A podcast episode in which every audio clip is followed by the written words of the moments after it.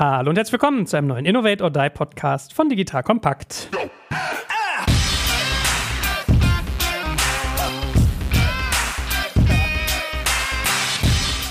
Mein Name ist Jörg Kaczmarek und wie immer an meiner Seite der kompetente und vielgeschätzte Boris Lokschin. Hallo Boris. Hallo Joel. Gut, und heute geht es um ein Thema, das, glaube ich, sehr, sehr spannend ist, weil es viele Schmerzpunkte bereithält, nämlich sehr große Projekte richtig zurechtschneiden. Wir werden also darüber sprechen, wie sieht der günstigste Zuschnitt für ein großes Projekt aus, wie mixe ich eigentlich intern und extern richtig ab, was gibt es beim Thema Accountability zu beachten und natürlich am Ende nach hinten raus typische Bruchstellen und Best Practices. Ha, guck mal, gutes Programm heute, Boris, gefällt gefällt mir. Fangen wir mal straight an. Große Projekte, ist ja immer ein Schmerz, zieht sich ewig, wird teuer. Ha, was ist so dein erster Einstiegspunkt, wenn du dich mit sowas auseinandersetzt? Genau, also es gibt ja die, die Unterscheidung zwischen Projekten und Programmen oder Teilprojekten, vielleicht so in der, in der, in der Pyramide unten Teilprojekte als äh, eben Teile von einem Projekt und dann sozusagen die Summe mehrerer Projekte, die dann inhaltlich, thematisch irgendwie zusammengehören, äh, nennt man häufig Programm. Und äh, umso größer ein Vorhaben wird, egal ob das jetzt eine Produktentwicklung ist oder irgendeine Projekt-Service-Entwicklung oder vielleicht auch irgendwie internationaler Rollout von irgendwas, ja, von einem, von einer, von einer Commerce-Plattform Plattform, von der App, äh, von irgendeiner anderen Unternehmung, umso größer die Wahrscheinlichkeit, dass man eben in einem, naja, meistens dann doch schon komplizierten Programm landet, mit eben vielen Partnern, Abhängigkeiten, Dienstleistern und Co. Gut, also Zuschnitt lernen wir ist quasi der, der, die erste wichtige Hausaufgabe. Hast du da so eine Art Best Practice oder ist jedes Projekt irgendwie ein Stück weit anders? Ja, man kann das vielleicht an den beiden Extremen so ein bisschen äh, ablesen oder sich entlanghangeln. Ja? Also das eine Extrem wäre natürlich, ich habe ein Projekt und ich schneide das eben maximal klein zu. Das heißt, ich habe ganz, ganz viele einzelne Projekte darin. Das kann ein Länderschnitt sein, das kann ein inhaltlicher Schnitt sein. Also in dem einen Projekt wird vielleicht irgendwas im Backend entwickelt, in dem anderen Projekt irgendwie das Frontend. Das kann ein technologischer Zuschnitt sein, äh, dass man sich überlegt, okay, ich habe verschiedene Skills, ja, hier wird mit einer Programmiersprache entwickelt, hier wird vielleicht mit einer anderen Programmiersprache entwickelt. Ähm, das kann ein regionaler äh, Schnitt sein, dass man sagt, okay, ich habe jetzt Teams, die an einem bestimmten Standort oder in einem bestimmten Land sitzen und dann vielleicht über entsprechende geografische oder thematische Kompetenzen verfügen, vielleicht eine bestimmte Domain einfach besser kennen, irgendwie Rahmenrichtlinien sind, ähm, aus einem, aus einem äh, entsprechenden Land. Alternative ist natürlich, man äh, versucht das eben nicht äh, so fein zuzuschneiden und sich eben äh, maximal viel in ein sehr, sehr großes Multiprogramm äh, zu legen. Das heißt also, ich habe dann den Anspruch, das vielleicht eben zentral komplett führen zu können und versuche dann irgendwie in kleinere Arbeitsgruppen das zu zerschneiden. Das hat beides Vor- und Nachteile, können wir gleich ein bisschen diskutieren. Aber das sind so die beiden Extreme. Und in der Realität versucht man sich natürlich dann irgendwo in der Mitte einzupendeln. Äh, es gibt ganz, ganz viele Nachteile, wenn man sehr, sehr klein schneidet und äh, dann eben auch keine klare übergeordnete Führung und Aggregation äh, von den Themen hat. Denn am Ende möchte man ja meistens, deswegen heißt es ja auch Programm, auch ähm, ein Resultat bekommen, was inhaltlich zusammengehört. Ähm, wenn man es eben zu klein schneidet und zu unabhängig voneinander, dann wird eben der Planungs- und Koordinierungs- und Durchführungsaufwand meistens sehr, sehr hoch und sehr teuer. Gut, also was ist denn sonst so dein Best Practice? Also wenn du sagst, man kann kann es einerseits nach Technologie schneiden, nach Regionalität, nach Bereichsabteilungen. Hast du für dich so eine Daumenregel, was wann sozusagen zu bevorzugen ist? Also man versucht normalerweise auch entsprechend gerade der ganzen agilen äh, Lehre die Teams natürlich maximal autonom zu halten, ja, dass, dass die Teams eben zumindest innerhalb des Teams selbstständig an Themen arbeiten können und eben so wenig Abhängigkeiten und Drittabhängigkeiten haben wie nur möglich. Ja, umso größer die Abhängigkeiten, umso größer der Abstimmungskoordinationsaufwand, umso komplizierter wird's. Das heißt, meistens nicht so smart, sich ein Team von 10, 12 Leuten zu überlegen, die mit vier verschiedenen Programmiersprachen an drei Produkten arbeiten. Ja, ist wahrscheinlich nicht so smart, ein Team von zehn Leuten zu haben, die über drei Zeitzonen verteilt sind und auch ähm, regional und zeitlich gesehen eben viel, viel ähm, abzustimmen haben. Ne? Also das sind meistens so sehr natürliche, äh, sehr natürliche Zuschnitte. Meistens ergibt sich in der Realität Qualität natürlich auch, dass die Leute auch irgendeine Form von Fachlichkeit haben. Das bedeutet, dass ich äh, eben Menschen habe, die sich vielleicht mit dem ähm, Frontend-System gut beschäftigen, mit der, mit der Webseite, mit dem äh, Commerce-System, mit der Customer-Facing-App. Ja, und dann gibt es vielleicht Leute, die eher in dem Backend-System zu Hause sind, ja, die äh, das ERP, das PIM-System gut, gut kennen, gut beherrschen, ne? das Order-Management, Fulfillment und Co. Also die dort einfach Domain-Expertise haben und eben auch ähm, entsprechend der äh, entsprechend die Geschäftsprozesse und die Logik eben so gut beherrschen, dass sie, dass sie diese auch inhaltlich dann, dann vorantreiben können. Ja, das jetzt unnötig zu vermischen, ja, ähm, führt meistens dazu, dass, dass man eben nicht, ähm, nicht vorankommt. Trotzdem versucht man ja gerade in agilen Themen ja heute auch eine End-to-End-Verantwortlichkeit zu haben, also einen vertikalen Schnitt, hatten wir in ein paar anderen Folgen auch schon mal besprochen, dass man eigentlich möchte, dass die Teams maximal aut autonom sind, also dass sie, was auch immer sie bauen, vom Anforderungsdesign bis hin zum, zum Release, ja, das irgendwie selbst bekommen. Ja. Jetzt kommt ein kleiner Werbespot. Aufgepasst! Wusstest du, dass HR-Teams heutzutage mit mehr Aufgaben denn je konfrontiert sind? In der aktuellen Studie HR Trends, die Zukunft der Personalarbeit 2024 von Sage, wurden HR-Teams aus sieben verschiedenen Ländern und über 20 Branchen befragt, um top aktuelle Insights in der Entwicklung des Personalwesens zu geben. Sage entwickelt HR-Tools und Software für dein Unternehmen, um Lohnabrechnungen, Personalmanagement, Buchhaltung und mehr zu vereinfachen. So, und die Studie von Sage zeigt unter anderem, dass ganze 91% der HR-Teams angeben, dass ihre Arbeit Arbeitsbelastung im letzten Jahr zugenommen hat, aber gleichzeitig glauben 79 Prozent der Befragten, dass Automatisierung ihre Prozesse zukünftig verbessern und Zeit sparen kann. Ebenfalls spielt auch KI eine große Rolle. Derzeit nutzen etwa ein Drittel bereits Chatbots wie ChatGPT in ihren Prozessen und circa drei Viertel der PersonalleiterInnen sind sich bereits sicher, dass KI die Arbeitsweise im HR revolutionieren wird. Du merkst, die Studie ist vollgepackt mit Statistiken, überraschenden Erkenntnissen und Tipps für HR-Führungskräfte, die vorankommen wollen und zeigt eine Momentaufnahme der sich stetig wandelnden Rolle von HR heute. Am besten schaust du dir die Studie HR-Trends, die Zukunft der Personalarbeit 2024 selbst an. Unter digitalkompakt.de slash Sage, S-A-G-E, kannst du sie dir komplett kostenlos herunterladen. Und wie immer findest du alle Infos auch auf unserer Sponsorenseite unter digitalkompakt.de slash Sponsoren. Werbung Ende. Wäre aber auch meine nächste Frage gewesen. Also, wenn du sagst, das ist teilweise ähm, auch sehr stark davon abhängig, wie so ein Projekt gebaut ist und dass manchmal vielleicht eher die Abteilung wichtig ist, manchmal eher die. Gibt es so einen zentralen, dem du immer einen Hut aufsetzt oder versuchst du eher so Gremien zu bauen? Wie gehst du das an? Also, in der Realität, was man häufig macht, ist natürlich dadurch, also, wenn es ein Programm ist, was aus, äh, dann, äh, wie gerade besprochen, aus, aus verschiedenen Projekten besteht, dann ist es meistens schon so, dass es sehr, sehr schwer ist, dort einen inhaltlich zentralen Verantwortlichen zu haben, der quasi alles versteht. Meistens hat man dann eben sogenannte PMOs oder sozusagen wirklich Projektleiter, die dafür Sorge tragen, dass man, dass eben diese einzelnen Teilprojekte innerhalb des Gesamtprogramms vorangehen. Das heißt also, dass die Abhängigkeiten eingehalten werden, dass die äh, Zeitachsen eingehalten werden, dass auch die Budgets und auch die Ressourcenallokation zentral gesteuert wird. Das heißt, dafür gibt es dann irgendeine Rolle, die ist dann weniger inhaltlich. Äh, das macht natürlich dann bei einem Programm, wenn ich irgendwie 100, 200 Leute an so einem Programm habe, die daran arbeiten, in vielleicht fünf, sechs, sieben Projekte organisiert, hat man eben tatsächlich in der Realität meistens irgendeine PMO-Funktion. Die ist, wie gesagt, nicht dafür da, um inhaltlich zu steuern, sondern einfach um diesen Koordinierungsaufwand ein bisschen zu vereinfachen, ähm, abzunehmen oder zu organisieren. Gut, dann kommt ja eine spannende andere Frage auf. Wie viel bilde ich intern ab und wie viel extern? Und dann kann man ja auf der einen Seite sagen, wie steuere ich das, aber vor allem, möchte ich das? Also es kann ja am Ende des Tages aufwendiger sein, vielleicht jemanden von extern reinzuholen. Dafür spart es einem vielleicht an anderer Stelle Geld. Hast du da auch Best Practices, wenn du das beides abmischst gegeneinander? Genau, also die, die erste Frage ist ja immer, kann ich das zentral abbilden? Ne? Also umso weniger, auch hier gilt wieder die, die gleiche Regel, umso, umso geringer die externe Abhängigkeit, umso weniger Partnerparteien ich in so ein Programm reinmische, umso einfacher wird es, äh, sich zu organisieren. Das ist erstmal relativ, ähm, relativ klar und liegt auch in, in der Natur der Sache, äh, denn jeder Partner, egal ob das jetzt ein Dienstleister ist, eine Agentur, ein äh, Systemintegrator oder auch irgendwie teilweise mehrere Vendoren, jeder Partner hat seine Arbeitsstandards. Jeder Partner hat irgendwie Richtlinien dazu, wie Arbeit erledigt wird, wie die Prozesse aussehen. Selbst wenn man ähnlich arbeitet, also zum Beispiel ähnlich agil arbeitet. Jeder Partner hat seine eigenen Tools. Jeder Partner hat seine eigenen Prozesse, äh, Security, äh, Richtlinien und Co. Ja?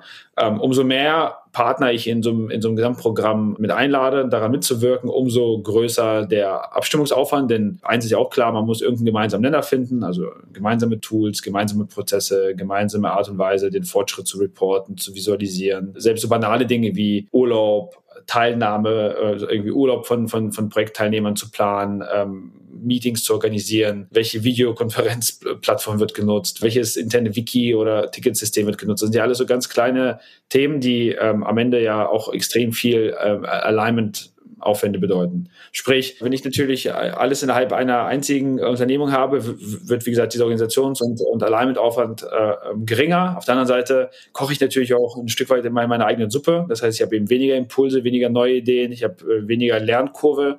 Ja, jeder neue Partner, jeder neue Dienstleister, jeder neue Berater natürlich ein Stück weit auch äh, Erfahrungen reinbringt, ja, vielleicht neue Tools, neue Perspektiven, neue Art und Weisen, Dinge anzugehen. Also das muss man so ein bisschen äh, äh, balancen. Ähm, ich glaube, am Ende ist immer ein bisschen die Frage, was ist das übergeordnete Ziel des Programms? Ist das Ziel des Programms, einfach irgendwas zu liefern, also und idealerweise vielleicht in maximaler Geschwindigkeit oder in einem sehr limitierten Budget. Da wird man immer ein Setup wählen, was einfach extrem wenig Overhead erzeugt oder das wird dann eben maximal internisiert sein. Ja? Ist das Ziel des Programms zu lernen, Kompetenz aufzubauen. Also ganz häufig sieht man ja gerade jetzt in der Arbeit mit großen äh, Konzernunternehmen, dass die alle versuchen, ihre Digitalkompetenz aufzubauen. Ja, und das tun sie dann einfach natürlich gestreckt über die Zeit, das heißt vielleicht über die nächsten zwei, drei Jahre äh, ähm, eben gemeinsam mit Partnern, bis sie da einfach auch die Quantität an Leuten und dann natürlich auch die Qualität haben. Also dann ist das Ziel des Programms nicht nur eine App zu bauen oder nicht nur eine, eine Commerce-Plattform zu bauen, nicht nur ein großes Content-Portal zu bauen, sondern natürlich auch Kompetenz aufzubauen, eine, eine Organisationsstruktur zu schaffen, maximal viel Wissen aufzubauen dann wird man wahrscheinlich ein Setup wählen, was das ein bisschen besser ausbalanciert, wo man sagt, okay, ich möchte Input haben, ich möchte Partner dabei haben, ich möchte lernen. Ja, und ich verstehe auch, dass diese Lernkurve und diese Art, das Programm eben zu steuern, auch ein Stück weit auch äh, Zeit und Geschwindigkeit kostet. Ja, es einfach liegt in der Natur der Sache. Und natürlich auch äh, mehr, mehr Kosten oder Overhead-Kosten verursacht. Aber das ist mir wert, weil das quasi mehr als sich auszahlt über, über äh, eben den Lernfortschritt der, der Organisation da vorne raus. Na, ich wollte dich gerade fragen, wenn du sagst, möglichst alles internalisieren, was man internalisieren kann, was ist denn die KPI, die du optimierst? Ist das quasi Geschwindigkeit? Ist das Budget? Ist das irgendwie Koordinationsaufwand? Weil an und für sich, äh, es kann ja auch manchmal, genau wie du sagst, den externen Know-how-Zufluss geben. Manchmal ist es doch schneller, wenn man Sachen parallel extern bauen lässt, während intern ein Team was anderes macht. Was, auf was optimierst du, wenn du intern und extern in großen Projekten abmischst? Auch hier, wir haben das in ein, zwei anderen Folgen, glaube ich, schon mal besprochen. Ich, das Allerwichtigste ist, dass hier wirklich auch Top-Management oder Management Management Alignment da ist, bis hin zu den Eigentümern. Es hilft nichts, wenn das Projekt irgendwie ein KPI hat und übergeordnet da anders drauf geschaut wird. Ne? Nochmal bei dem Beispiel zu bleiben von eben, wenn ich einfach das Ziel habe, als Organisation eine Digitalkompetenz aufzubauen. dann machen wir es mal ein bisschen konkreter. Ich möchte eine Digital-Unit aufbauen. Ich habe mir vorgenommen, in den nächsten drei Jahren möchte ich irgendwie 100 äh, Leute aufbauen an einem bestimmten Standort. Bunt gemixt, ja, möchte sozusagen technische Fähigkeiten haben, möchte planerische Fähigkeiten haben, möchte irgendwie BI-Marketing-Fähigkeiten haben. So, und ich weiß ganz genau, das wird eben zwei bis drei Jahre dauern, bis ich da eine Unit habe, die zumindest die Schlagkraft hat im Kern, meine Digitalprozesse zu bauen, sich gerne verlängert und irgendwie auch nochmal anreichert, äh, extern, aber im Kern selbst äh, sozusagen self-sufficient äh, zu sein, ja. Dann, und das ist ein Ziel, was allen klar ist, ja. Das heißt also, da wird dann der Erfolg wird quasi jetzt mal äh, nach vorne gespult, dann daran gemessen, A, habe ich diese Kompetenz wirklich aufgebaut, habe ich das hinbekommen, habe ich da die richtigen Leute in der richtigen Zahl mit den richtigen Skills, ja, und B, was ist sozusagen äh, das Trainingsmaterial on the way? Ja? Keiner oder selten wird man ja eine Möglichkeit bekommen, äh, einfach drei Jahre eine Unit zu bauen, äh, ohne irgendwelche Deliverables. Das heißt, in, in der Realität wird es dann ganz häufig so sein, dass äh, dann eben vorgegeben wird, dass man dann auf dem Weg dahin dann die zwei oder drei äh, Projekte oder Teilprojekte zu liefern hat. Ja, baut die App, rollt bitte die Commerce-Plattform in dem Land aus, ja, ähm, optimiert unser Order-Fulfillment-System im Hintergrund, ja, äh, lass uns eine Anbindung zu diesem Zahlungsdienstleister bauen. Also es wird ja diverse Projekte und Teilprojekte geben, an denen man sich quasi äh, beweisen kann, üben kann, ja, und auch mal so tangible sozusagen Results liefern kann. Aber das wird dann der KPI sein, ja. Wenn der KPI anders gesetzt ist, wenn der KPI ist, wir wollen so schnell es geht eine Commerce-Plattform gebaut haben in den nächsten zwölf Monaten. Oder wir möchten so schnell es geht unser Intranet irgendwie umgestaltet haben. Oder wir brauchen so schnell es geht eine Kundenservice-App. Und das ist der KPI, ja, irgendwie Bereitstellung von dieser konkreten, von diesem konkreten Teilprojekt. Ja, oder äh, wir haben jetzt äh, 10 Millionen Euro budgetiert und die wollen wir jetzt ausgeben für XYZ. Dann äh, wird man eben anders rangehen. Ja, dann würde ich jetzt wahrscheinlich nicht anfangen, ein Setup zu wählen, was irgendwie mit vielen Partnern äh, verwoben ist, wo viele Kompetenzen zu allein sind, sondern würde versuchen, versuchen, entweder sehr viel selber zu machen oder mich maximal auf einen Partner zu committen. Das ist ja auch nochmal eine Option, die, die häufig da ist, ja, also die Zahl der Abhängigkeiten zu reduzieren, indem man es nicht selber macht, aber dann eben einen Generalunternehmer, großen Dienstleister sucht, der dann eben mir end-to-end -End diesen Service oder das Produkt hinstellt. Gut, verstanden. Macht alles Sinn. Gibt es denn bei großen Projekten, was eigentlich die Dinge, die wir bisher besprochen haben, also Zuschnitt des Projektes und intern versus extern abmischen Unterschiede im Vergleich zu normalen Projekten? Also würdest du bei kleineren oder vielleicht etwas mitteldimensionierten Projekten eine andere Externalisierung anstreben, als du es bei einem großen Projekt tun würdest? Umso größer ein Projekt ist, umso geringer die Wahrscheinlichkeit, dass man eben äh, die Skills komplett, komplett selber hat. Ja? Bei einem kleinen Projekt, also machen wir ein Beispiel, wenn ich eben wirklich ein Projekt, so eine typische Projektteamgröße, wenn ja vielleicht irgendwas um die 10, 12 äh, 10, äh, 12 Leute. Das ist etwas, was man durchaus entweder selber hinbekommt oder eben mit einem einzigen Partner gestemmt bekommt. So, plane ich jetzt einen globalen Rollout von irgendeiner riesen Plattform, ja, in äh, sieben Ländern mit ganz viel Frontend, Backend äh, Abhängigkeiten, mit äh, ganz viel äh, Prozessthemen, die noch irgendwie in, der Organisation umgestellt oder neu aufgebaut werden müssen, ist die Wahrscheinlichkeit, dass das eben ein Partner komplett covern kann, ist äh, dann natürlich auch geringer. Ja? Äh, oder es muss eben ein sehr großer Partner, also so die Größe von so globalen sogenannten Systemintegratoren, die dann einfach 10.000, 100.000 teilweise von Mitarbeitern haben, die dann fairerweise, das ist so ein bisschen leider das Problem, äh, die, die jetzt auf dem Papier diese Zahl der Leute haben, aber am Ende sind die Leute halt trotzdem geschnitten, auch, in, auch wieder in kleine Delivery äh, Units, ja, ähm, auch meistens regional. Das heißt also, die Wahrscheinlichkeit, dass das eben äh, notwendiger wird mit, der, mit zunehmender Größe äh, des, des Programms steigt. Ja, und wie gesagt, Systemintegratoren können mir dazu auf dem Papier diese End-to-End Delivery-Fähigkeit geben. Ähm, hat viele Vorteile, ja, denn die sind meistens in der Lage, mir zumindest ja vertraglich quasi alles abzunehmen. Das heißt, ich habe äh, eine, Vertra eine Vertragspartei, ich habe, äh, ich verhandle einmal äh, irgendwie SLAs, ich ver verhandle einmal äh, Lieferprozesse, ich verhandle einmal ähm, Timelines und Budgets und der, der Partner muss dann eben aus seinen meistens äh, regional verteilten Delivery Units äh, so ein Programm oder äh, einzelne äh, Projektbestandteile des Programms eben äh, mir hinstellen.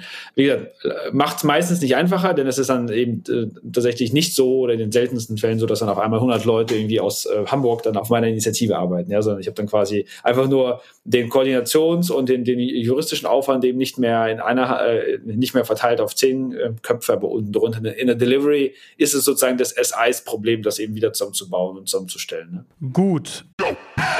Jetzt kommt ein kleiner Werbespot.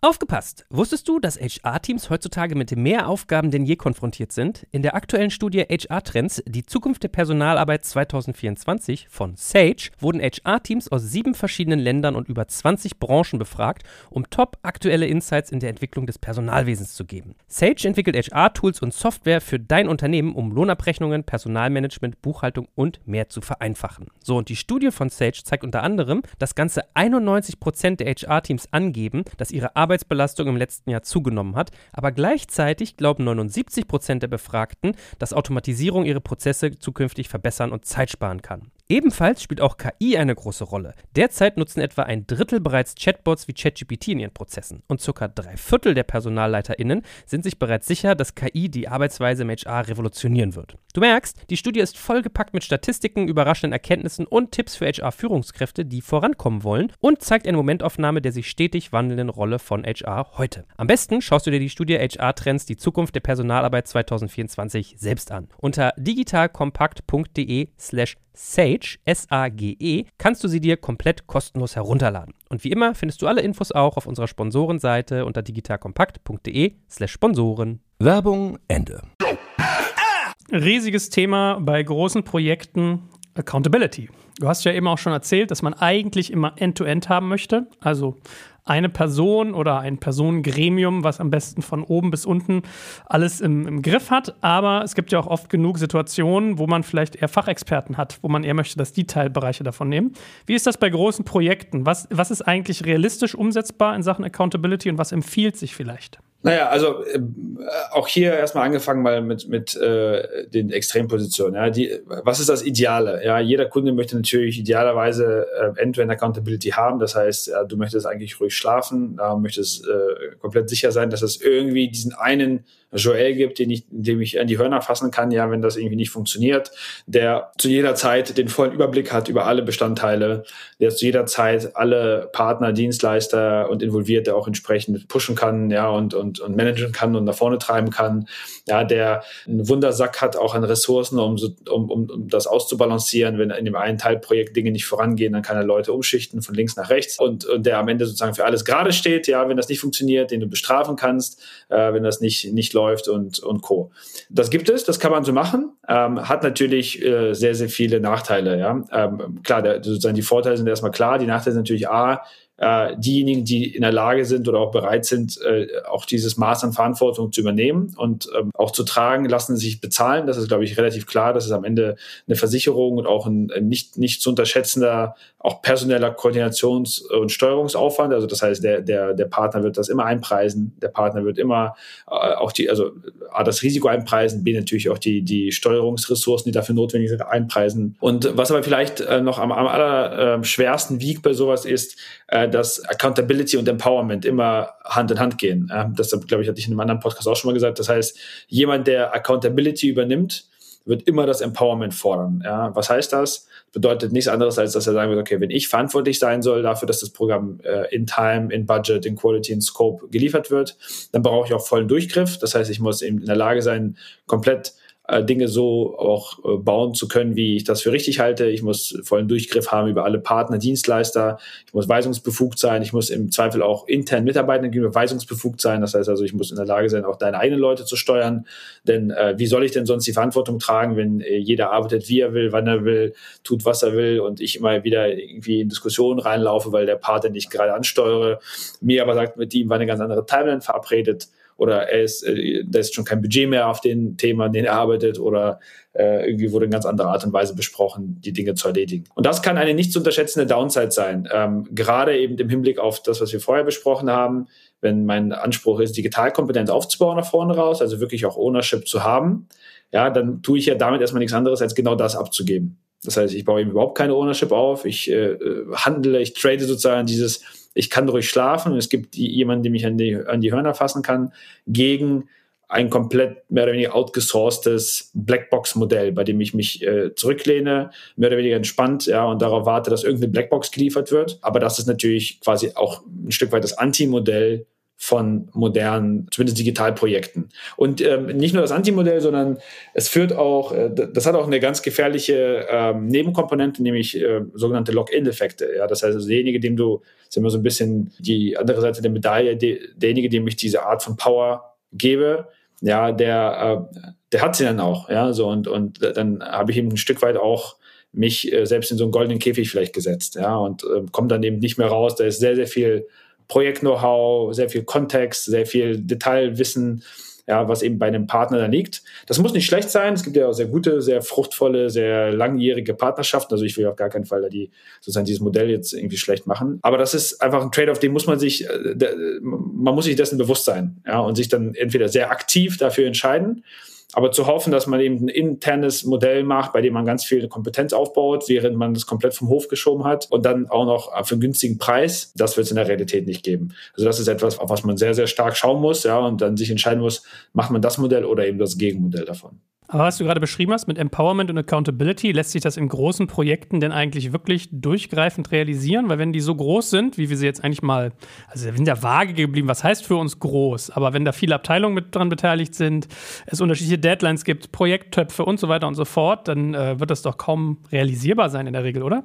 Äh, ja, äh, das ist auch der Grund, warum äh, wir, glaube ich, alle jeden Tag in der Presse lesen, warum solche großen Projekte irgendwie total aus dem, aus dem Ruder laufen, budgetmäßig und timeline-technisch oder eben äh, nicht aus dem Ruder laufen, budgetmäßig, aber dann irgendein Quatsch geliefert wird. Es gibt ja auch viele öffentlichkeitswirksame IT-Projekte so der letzten paar Monate äh, aus unser aller Umfeld. Also ja, es ist schwierig, ja. Ähm, wo, wobei, hier muss ich sozusagen die Lanze brechen, weil für die ganzen IT-Kollegen, es ist grundsätzlich schwierig. Also das hat jetzt nichts mit damit zu tun, ob jetzt ein Partner da irgendwie gut ist oder nicht. Das, das ist einfach grundsätzlich ein super schwierig schweres Thema, äh, wie alles im Leben. Ja, umso mehr äh, Köche da mitkochen, umso mehr Leute da rumlaufen, umso heterogener die Landschaft, Technologie, mehr Schnittstellen. Also es ist schon Brett, ja.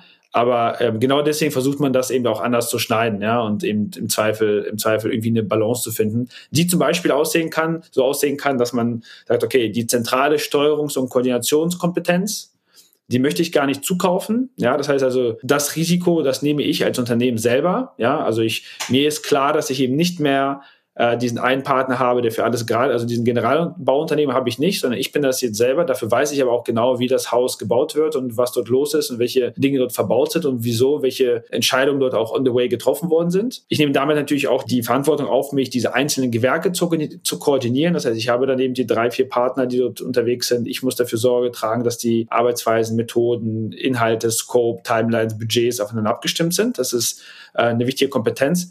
Fairerweise aber eine, die ich sowieso brauche. Also das ist ja keine Frage von, also wenn ich nochmal, wenn ich jetzt nicht nur vorhabe, eine Webseite zu bauen und danach mich nie wieder mit digital zu beschäftigen, brauche ich so oder so.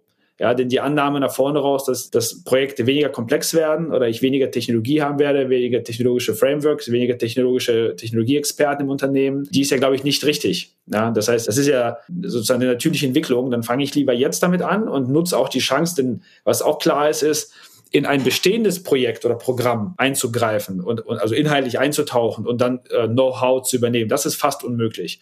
Dafür werden auf Tagesbasis, auf Wochenbasis so viele tausende Mikroentscheidungen getroffen. Ja, also eigentlich ist der beste Zeitpunkt für mich als Unternehmen genau in so einem Neuaufbau, Replatforming, Neuaufbau von einem Projekt und einem Programm, wo eben genau die Dinge neu entstehen.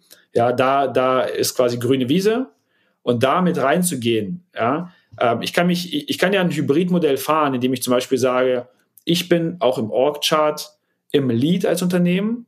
Trotzdem habe ich aber Partner, ja, vielleicht eher beratender Natur, die bei my side sind, ja, die mir helfen, die mir Guidance geben, die mir auch die sozusagen Frameworks geben, die mir sagen, wie ich Ressourcen zu planen habe, wie eine Timeline zu organisieren ist, wie ich äh, äh, Gantt-Diagramme zeichne, wie ich Abhängigkeiten und kritische Pfade bedenke, welche coolen Tools es gibt.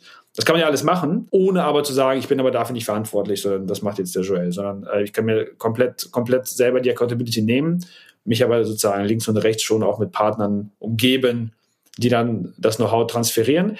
Das ist auch gut, weil ich dann natürlich als Auftraggeber, als, als äh, Projektinitiator, Programminitiator immer einen besseren Durchgriff habe. Ja, es ist ja eine Sache, als wenn du drei Partner managst, die alle für dich arbeiten oder einen vierten diesen Aufwand rausgibst, der drei Partner zu managen hat. Ja, also da hast du dann immer Dinge, wo du nicht 100% reingucken kannst.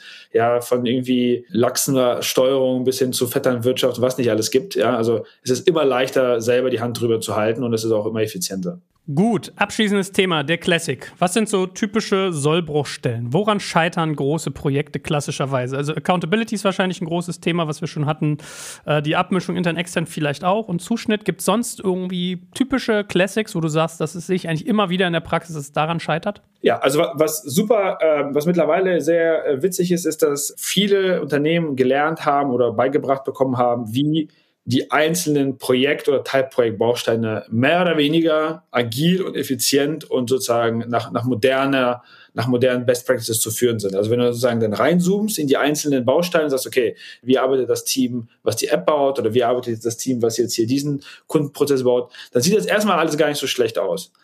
Äh, das Hauptproblem entsteht eigentlich immer äh, mittlerweile im Querschnitt, in den Querschnittsfunktionen. Das heißt, äh, am Ende möchte ich ja nicht die Summe von zehn top optimierten Silos haben, sondern ich möchte ja in der Lage sein, end-to-end -end eine Hose in den Warenkorb zu legen und die zu kaufen oder eine Banane in den Warenkorb zu legen und die zu kaufen oder ein Versicherungsprodukt zu konfigurieren und das dann zu bestellen. Ja, das ist ja in der kundenzentrischen Welt eigentlich die Aufgabe des Programms oder des Projekts. Ja? Und darunter gibt es natürlich ganz viele Systeme und Leute und Abteilungen. Was eben momentan ganz klar ist, ist eben überall da, wo du eigentlich so, ein, so einen horizontalen Schnitt durch die einzelnen Silos, vertikalen Teams, Projektteams, you name it, machst. Das sind dann so Themen wie zum Beispiel Testing. Ja, also wie organisiere ich eine übergreifende Teststrategie zwischen diesen einzelnen Silos, sodass ich wirklich auch End-to-End -End und auch Integrationstests habe und wirklich sehen kann, ja, wie landet eben der Schuh, ja, äh, wie kommen Produktdaten in das System, wie äh, sucht ein Kunde, wie legt er das in den Warenkorb, wie kauft er es, wie landet es beim Payment, wie landet es beim Fulfillment, wie landet es beim Customer Service. Also einfach einmal diesen horizontalen Schnitt durch eben diese fünf, sechs, sieben Teilprojekte.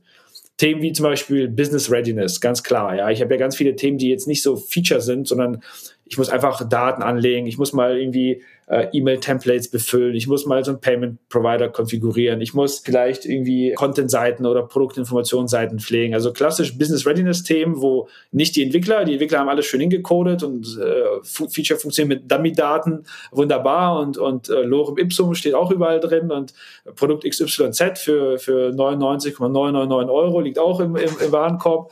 Ja, aber äh, irgendwie ist das noch nicht so, dass du sagst, jetzt kann der End-User äh, mit drauf. Ja, also Test Testing, Business Readiness, also Daten, weil jetzt sozusagen das dritte, was da rauskommt, also wirklich Stammdaten, Content-Daten, Produktstammdaten, ja, äh, ähm, Kundendaten, äh, Migration von irgendwie aus Altsystemen, ja, äh, alte Passwörter, alte User-Daten. Das sind so alles Sachen, die liegen quasi in, in niemandes zu, äh, Zuständigkeit in so, in, so einem, in so einem stark gestellten Programm, weil jeder baut seine Funktionalität, jeder stellt seine App hin, aber am Ende funktioniert es dann eben trotzdem. Dokumentation, ja, so dass man am Ende hinterher, wenn die Plattform da steht und vielleicht die, die initialen Teams auch nicht mehr auf dem Programm sind. Ja? Äh, wie stelle ich sicher, dass sich jemand Neues damit zurechtfindet, der das irgendwie übernehmen kann?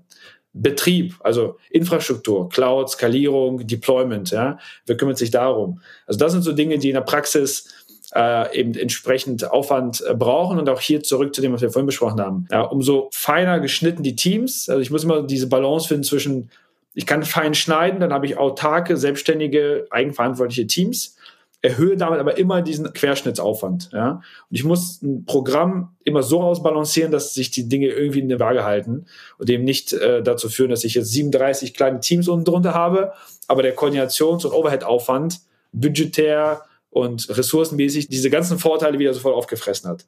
Ich möchte aber auch nicht einen riesen Querschnittslayer auf ein Team aus zwei Projekten in einem kleinen Programm legen. Möchte ich auch nicht. Heißt, ich muss das irgendwie entsprechend smart und deswegen wieder zurück zum Initialpunkt smart schneiden initial, ja, sauber ausbalancieren und mir immer wieder die Frage stellen, wofür will ich verantwortlich sein und dann eben diesen Aufwand zwischen den einzelnen Projekten und dem Programm so, so austarieren, dass er in Summe immer noch effizient ist und eben nicht, nicht, nicht mehr Arbeit verursacht, als er Ertrag bringt. Gut, also Querschnittslogik plus irgendwie sinnhaftes Austarieren und dann so eine gewisse, ich sage mal, Hygiene, Prozesshygiene, von der du ja gerade gesprochen hast. Wie kriegst du es hin, dass wenn Themen anfallen, die jetzt auf niemandes Tisch liegen, also was du gerade beschrieben hast, zum Beispiel Testing oder Dokumentation, dass da sich jemand verantwortlich fühlt? Ist das dann wieder so eine Frage von Accountability nach oben hin oder ist es eine Kulturfrage? Hast du da irgendwie für dich was gefunden? Naja, also es ist auf jeden Fall eine Frage von, also du musst ganz simpel einfach, du musst erstmal jemanden verantwortlich machen dafür. A sind mittlerweile oder heutzutage die Silos natürlich selber alle für sich selbst verantwortlich, inkrementell sich selbst zu testen, sich selbst zu optimieren.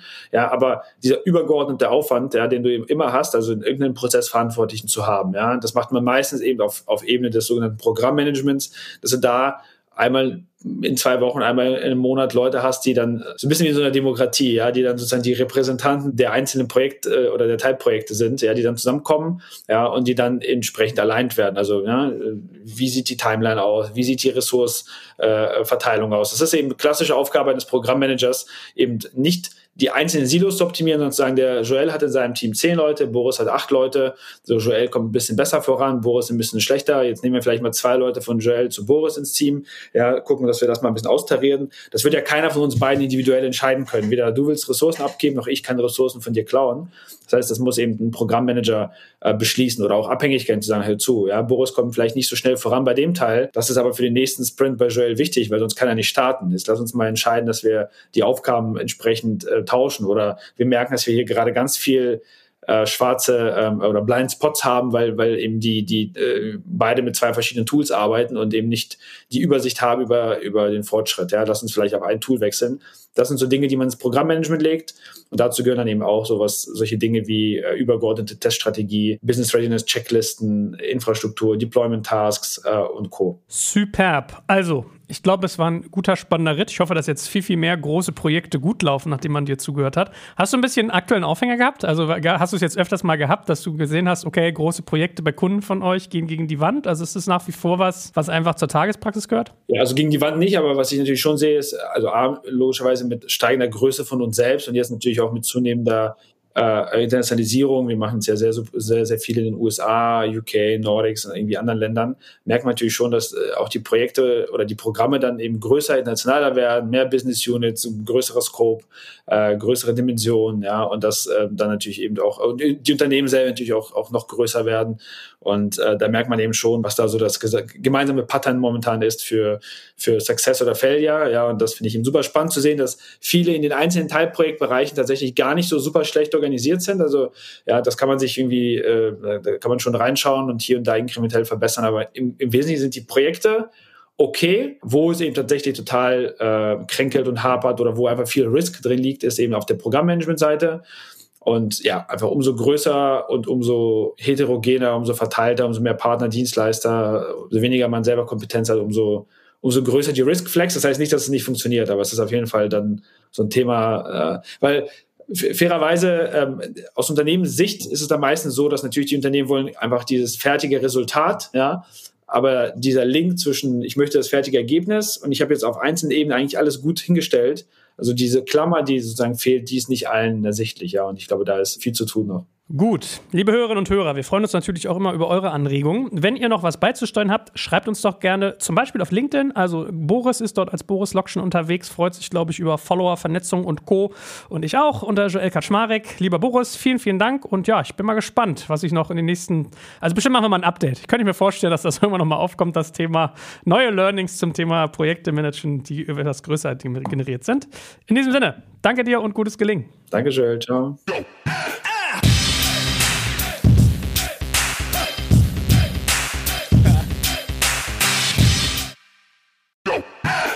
Jetzt kommt ein kleiner Werbespot.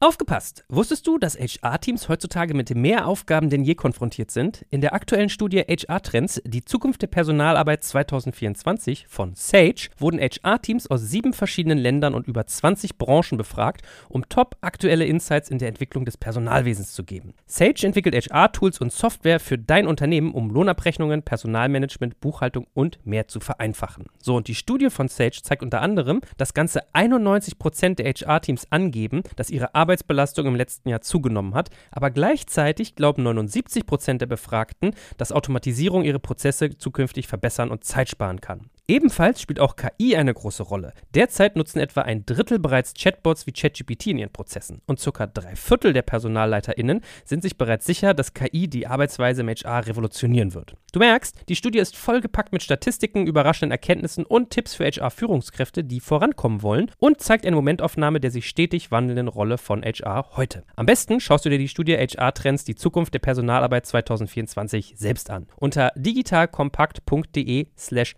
Sage, S-A-G-E, kannst du sie dir komplett kostenlos herunterladen. Und wie immer findest du alle Infos auch auf unserer Sponsorenseite unter digitalkompakt.de slash Sponsoren. Werbung Ende.